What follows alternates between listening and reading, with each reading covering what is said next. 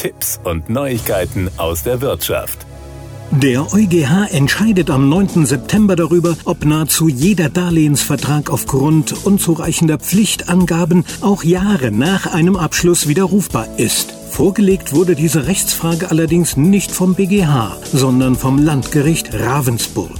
Sollte sich der EuGH den Schlussanträgen des Generalanwalts anschließen, könnten Millionen Verbraucher bares Geld sparen, wie Rechtsanwalt Christian Solmecke von der Kölner Rechtsanwaltskanzlei Wilde Beuger Solmecke Rechtsanwälte erklärt. Bereits am 26. März 2020 hatte der Gerichtshof der Europäischen Union EuGH in einem spektakulären Urteil die Rechte von Verbrauchern massiv gestärkt und nebenbei per Urteil das gesamte deutsche Verbraucherkreditrecht Kreditrecht auf den Kopf gestellt. Die EuGH-Richter entschieden, dass die meisten deutschen Kreditverträge die sich aus EU-Recht ergebenden Voraussetzungen nicht erfüllen. Insbesondere die Informationen zum Beginn der Widerrufsfrist würden in den meisten Verträgen auf ein Labyrinth von Paragraphen verweisen der sogenannte Kaskadenverweis, was nicht den Anforderungen an Klarheit und Prägnanz genüge.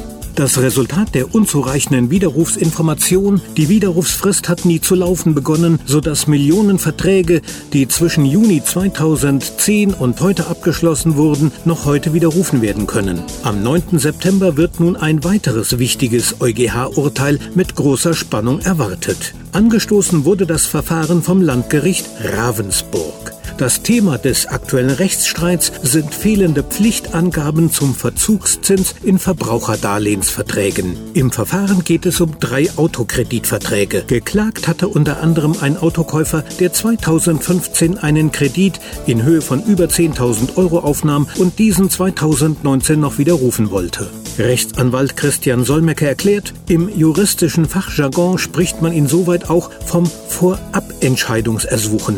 Mit einem derartigen Vorgehen fuhr das Landgericht Ravensburg zuletzt beinahe regelmäßig dem BGH in die Parade. Der Grund hierfür, der BGH weigert sich in konstanter Beharrlichkeit, die bei ihm anhängigen Verfahren auszusetzen und sie selbst dem EuGH vorzulegen. Dadurch, dass die Ravensburger Richter immer und immer wieder den EuGH anrufen, zeigen sie, dass sie der bankenfreundlichen Rechtsprechung des BGH kritisch gegenüberstehen.